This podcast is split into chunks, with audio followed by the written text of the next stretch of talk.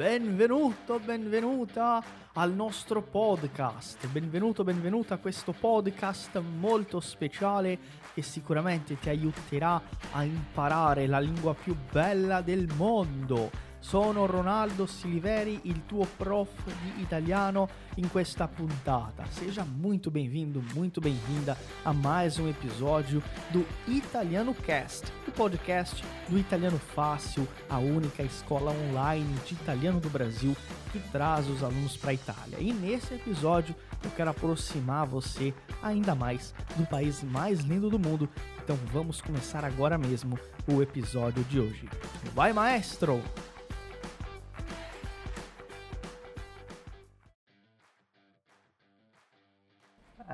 Eccomi, eccomi, ragazzi, buonasera, buonasera a tutti, benvenuti alla nostra lezione di oggi, buonasera, benvenuti a questa lezione di livello A1. Eccoci, siamo pronti, siamo pronti per iniziare la nostra lezione di stasera. Importante, eh? lezione di livello principiante, quindi livello A1. Tutto bene? Tutto tranquillo? Scrivi qua, ok? Eccomi, eccomi. Siamo pronti ragazzi per la nostra lezione di oggi. Ok, quindi eh, ragazzi vi racconto una curiosità. Vi racconto una curiosità la nostra giornata di oggi, la nostra giornata di oggi è stata, la nostra giornata è stata molto piena, molto piena. La nostra giornata di oggi è stata molto piena. Capisci questa espressione? È stata, è stata, è passato. Hm? Quindi foi la nostra giornata di oggi foi molto piena, molto piena di attività. Eccoci, perfetto, perfetto.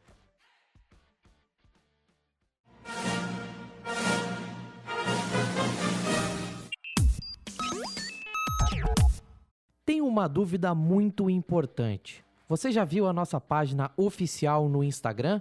Não? Então corre no Italiano Fácil, arroba Italiano Fácil, para acompanhar as nossas publicações. São conteúdos com muitas informações e curiosidades sobre a vida na Itália. Além disso, você tem muita prática de italiano com o nosso material exclusivo. Você aprende muito da Itália sem sair de casa e somente abrindo o seu celular. Acesse no Instagram, arroba Italiano Fácil e nos siga. Conto com você para curtir e compartilhar momentos e curiosidades italianas por lá. Va bene? Vamos dar sequência ao nosso episódio di oggi. Allora, andiamo avanti con la nostra lezione di oggi. Se dico per esempio, se dico per esempio, mm, giorno, giorno, come posso completare? Dico il giorno o dico la giorno? Qual è la forma corretta? Il giorno o la giorno? Mm?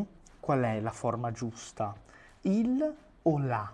Ok, perfetto, quindi è il giorno. Il giorno, perfetto, perfetto. Per esempio, scriviamo un esempio. Mm?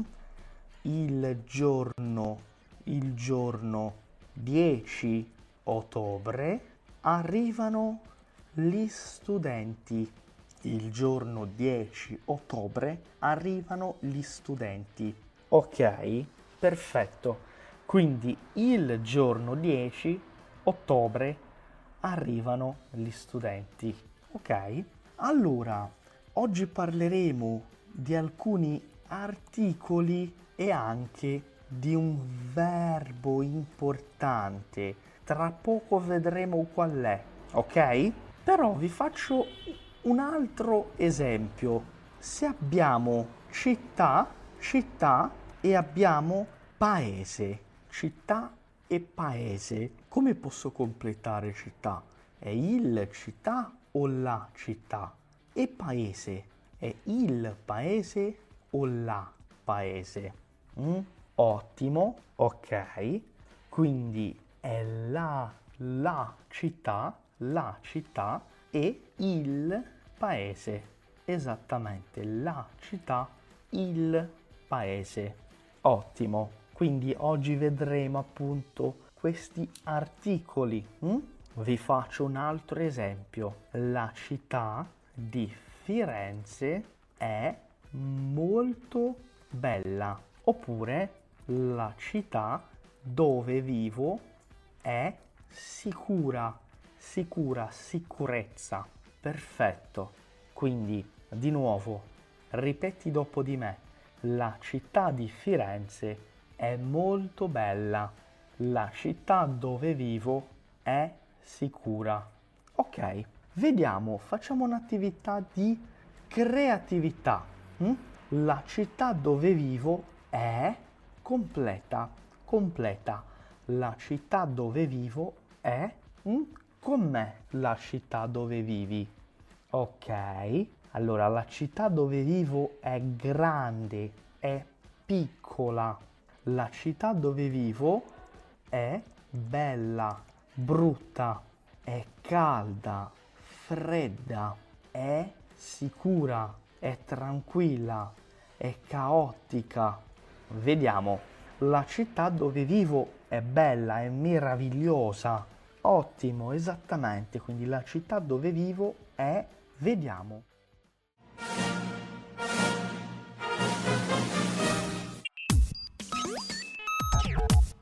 Você já conhece a loja oficial do Italiano Fácil? Venha ver os nossos produtos exclusivos. São baralhos de conversação, iniciante, intermediário e avançado, camisetas exclusivas de vários modelos e cores e quadros temáticos da Itália. Na nossa loja você também tem o um livro exclusivo Hackeando a Aprendizagem da Língua Italiana, O Caminho da Fluência, escrito pelo professor Ronaldo Siliveri. E tem uma novidade exclusiva para você ouvinte do Italiano Cast. É um cupom de desconto para você aproveitar em nossa loja. Acesse loja.italianofácil.com.br e use o cupom episódio 80 para ter 10% de desconto em toda a loja. É imperdível. Repetindo, acesse loja.italianofácil.com.br e use o cupom para aproveitar o desconto. Ti aspettiamo e andiamo avanti con la nostra puntata. Allora, la città dove vivo, mm, la città dove vivo non è tanto economica. Questa è una caratteristica di Firenze, ragazzi. Firenze non è molto economica, è una città un po' costosa, costosa, ok? Costosa, economica.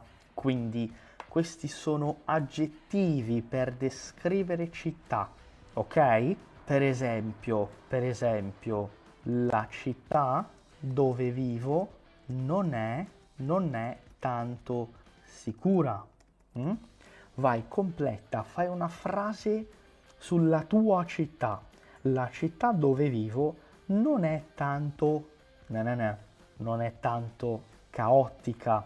C'è un'altra parola, un altro aggettivo che è affollata. Affollata significa piena di gente, piena di gente. La città dove vivo è molto dolce. Ragazzi, affollata o oh, affollata, piena di gente, con tanta gente come Firenze. Firenze è affollata, affollatissima. La città dove vivo non è tanto economica, è molto costosa, ok? Esattamente. La città dove vivo è calda. La città dove vivo non è tanto perfetto. Allora, parlando ancora di città, hm? ho oh, la piazza più la piazza più famosa della mia città si chiama, interessante questa frase, oh, la piazza più importante, più famosa della mia città si chiama piazza. Piazza Centrale, Piazza Giuseppe Garibaldi, Piazza eh, della Repubblica, Piazza 7 di Settembre. Ok, c'è un movimento costante di persone. Ok, perfetto. Quindi, quindi la città, la piazza. Ottimo. Quindi la città più famosa. La... Vediamo un altro esempio. Hm? La città più grande del mio paese è, quindi stiamo parlando no, della città più grande del mio paese. Qual è? Roma? La città più grande d'Italia è Milano. Non è Roma, è Milano. E la città più grande Brasile, del Brasile è Sao Paulo. Correttissimo. Perfetto. Mm? Quindi in città, in città esistono, mm? in città esistono dei locali. Locali sono bar, negozi, ristoranti, mm? locali. Per esempio, il bar. Il bar. Abbiamo anche il bar è, è il posto più importante per un italiano. Il bar. In una città abbiamo anche eh, il parco. Il parco. In una città abbiamo anche la banca. Mm? La banca. In una città abbiamo anche, mm, vediamo, il centro commerciale. Il centro commerciale. Ottimo. Per esempio, il mio bar preferito, il mio bar preferito si chiama My Coffee. Un esempio, ok? Quindi il mio bar preferito, il mio bar preferito, oppure la mia, la mia banca si chiama come si chiama la tua banca? Come si chiama la tua banca? Mm? Oppure qual è la tua banca? Qual è la tua banca? Quindi la mia banca si chiama Banco del Brasile, Caixa Economica, non importa. Ok, abbiamo anche il ristorante, ristorante e cos'altro c'è in città? Cos'altro c'è in città? Scrivete qua. Ok, bar, parco, banca, centro commerciale, ristorante, il super supermercato. Ottimo. Ok.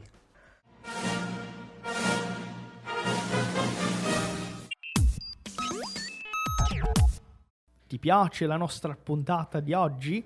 Você está gostando do nosso episódio de hoje? Eu vim aqui para dar uma informação muito importante, uma dica para você. Enquanto você escuta o nosso podcast, quando você vê uma palavra, quando você vê uma frase nova, é importante que você repita em voz alta para praticar a pronúncia, para melhorar a sua velocidade e, claro, para se acostumar aos sons da língua, principalmente palavras e expressões que você ainda não conhece ou não sabe pronunciar muito bem. Então, ao longo do nosso episódio, não foque somente em escutar, mas também em verbalizar as expressões que você vai conhecendo durante a nossa aula. D'accordo? Andiamo avanti. Vediamo, facciamo un po' di, di esempi. Il bar è a 100 metri da casa mia. Quindi queste sono frasi che possiamo usare per mm, posizionare. Ottimo, la scuola, la scuola, correttissimo, la scuola, la farmacia. Attenzione alla pronuncia di questa parola, non è farmacia, farmacia, la farmacia, la farmacia. Ottimo, perfetto. Ok, quindi hm, il bar è a 100 metri da casa mia, il parco è lontano da qui, cioè lontano, lontano è longe. Il bar è lon- il bar, il parco è lontano da qui. La banca, la banca è, la banca è accanto, è accanto o la banca è in piazza. La banca è in piazza. La scuola, la scuola è vicino. Ragazzi, vicino è il contrario di lontano. Quindi vicino, lontano. Quindi lontano, longe, vicino, contrario di lontano. La farmacia è aperta. Oppure il ristorante è chiuso. Qui abbiamo anche dei contrari, hm? quindi aperto, chiuso. Quindi il ristorante è aperto, il ristorante è chiuso. Questo è facile, eh? Il supermercato è sbagliato. Supermercato. Il supermercato mm, eh, è in via Vittorio Emanuele. Ragazzi, importante, ho oh, via, via è rua, o nome da rua è Vittorio Emanuele. Facciamo un esempio, facciamo un esempio, un esempio orale, ok? Io per esempio, io vivo in via, abito in via 7 di settembre. E tu? come si chiama, qual è il nome della tua via. Quindi io abito in via 7 di settembre. Io abito in via 7 di settembre. E tu dove abiti? Quindi questa è la città.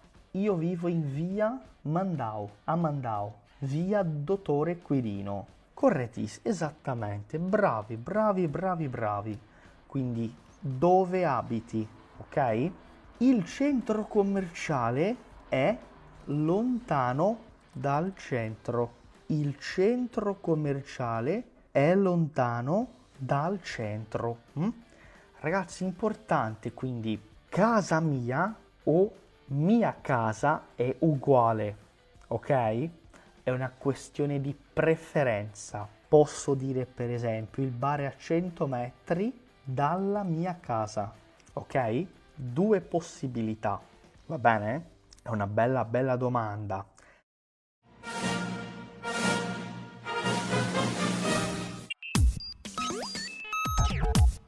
Se você está gostando desse episódio do nosso podcast, eu tenho uma curiosidade para compartilhar com você.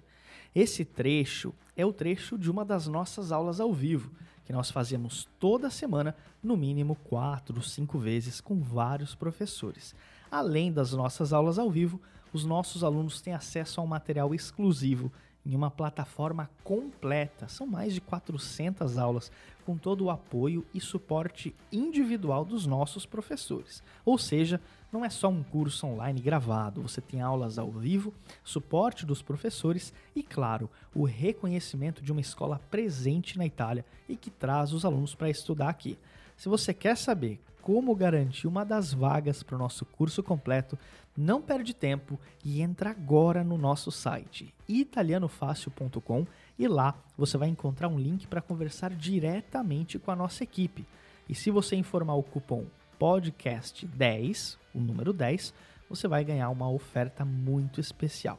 Não perde tempo e entre em contato com a gente agora mesmo. A gente está esperando por você para você se tornar nosso aluno e falar italiano de uma vez por todas. Un saluto grandissimo e a presto!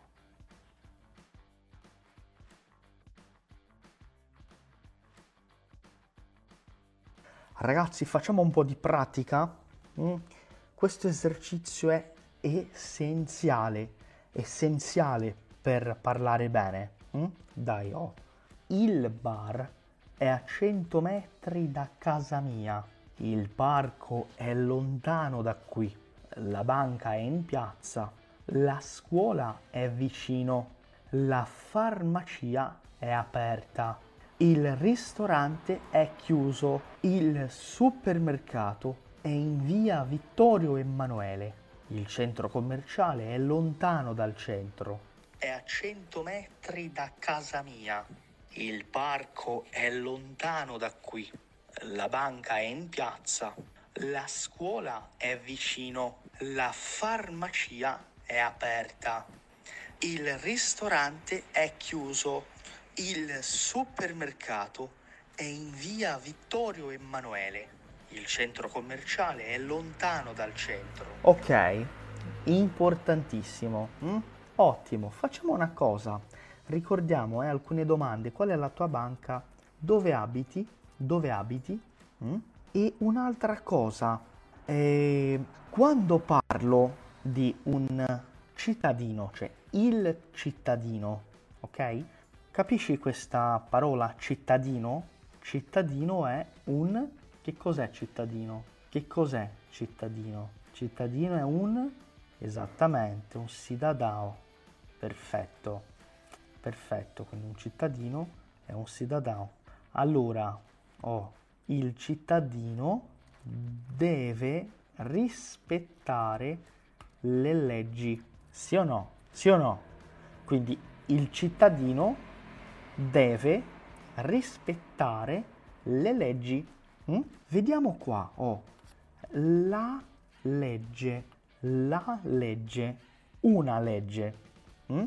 Non è lezione di diritto, eh? non è lezione di giurisprudenza, è una lezione di italiano, però la legge, una legge, plurale di la, le, le leggi, la legge, una, le leggi sono due. Allora, il cittadino, qual è il plurale di il cittadino? Qual è il plurale di il cittadino? Mm, ok, il cittadino deve rispettare le leggi. Plurale di la è sempre le. Allora, ó, vou colocar numa cor diferente aqui, vou colocar um azul, tá? La vira le. La legge, le leggi. Hm? I, il, il, no singular al singolare é il, al plurale é i. Eu vou botar em minúsculo só para vocês entenderem que é um i. É um i, na verdade. Porque às vezes pode parecer um L, tá? Quindi, ó, importante. La, la, plurale, le. Il, plurale, i. Ok, questa parte è tranquilla. Facciamo un esempio. La bambina, quando finisce in A al singolare, al plurale finirà con la I, con la E, scusate, A, E. La bambina, qual è il plurale? La bambina, quindi al plurale, la bambina, le bambine. Esattamente. Quindi ho di nuovo la, la, le, sempre così. La, le. Il, il giorno, quando finisce in O, al plurale finirà in I. Quindi il giorno, qual è il plurale? Esattamente, esattamente. Quindi il giorno, plurale, i giorni. I giorni. Ok, então fazendo um parênteses, a regra geral é essa. No singular é a, no plural é e. No singular é o, no plural é i. Bem tranquilo, né? Então, ó, termina com a, plural e. Terminou com o, plural é i. E o plural de il, que é o, né? Ou seja, os, é esse i aqui, i cittadini. Vediamo un altro esempio. Le bambine vanno a scuola. Le bambine vanno a scuola. Vanno a scuola. Le bambine vanno a scuola. Ottimo, va bene. Un altro esempio. Lo studente, lo studente, mm, lo studente deve mm, dedicarsi o impegnarsi.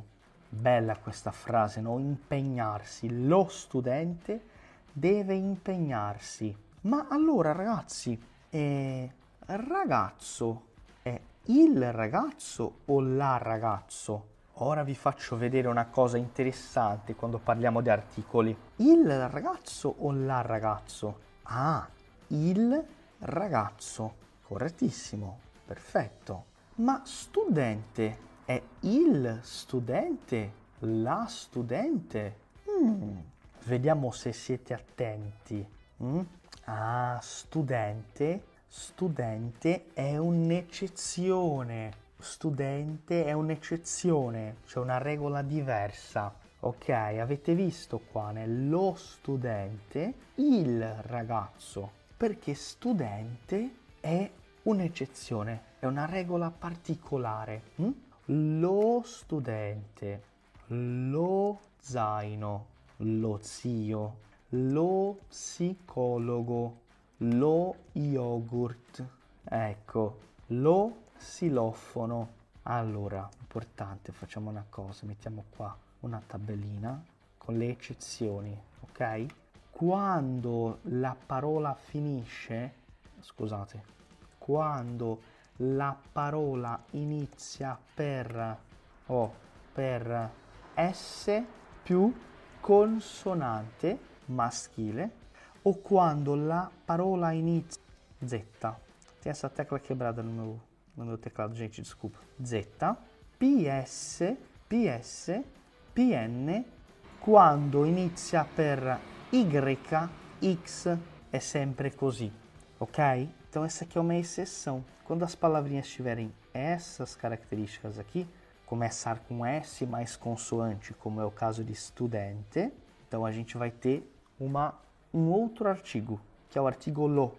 Quindi lo studente, lo zio, ok? Zio, zio. Zio è il, fr- è il fratello di mia madre, ok? E il plurale di lo, il plurale di lo è li. Per esempio, lo studente deve impegnarsi. Plurale, gli studenti devono impegnarsi. Quindi lo studente, gli studenti. Então aqui nós temos outro caso, né? Quando eu tenho lo studente, plurale, gli studenti. Mm, che colore usiamo qua? Possiamo mettere un bel verde. Verde? Un verde più chiaro. Questo? No, troppo chiaro. Lo studente, plurale, gli, gli studenti. È stato un piacere enorme averti qui con noi per un'altra puntata del nostro podcast ufficiale. Ci vediamo in un'altra puntata. Grazie mille e a presto. Foi um prazer enorme receber você para mais um episódio do nosso podcast aqui do Italiano Fácil. Eu espero ver você em mais um episódio em uma próxima puntata. Muito obrigado, grazie mille e até a próxima.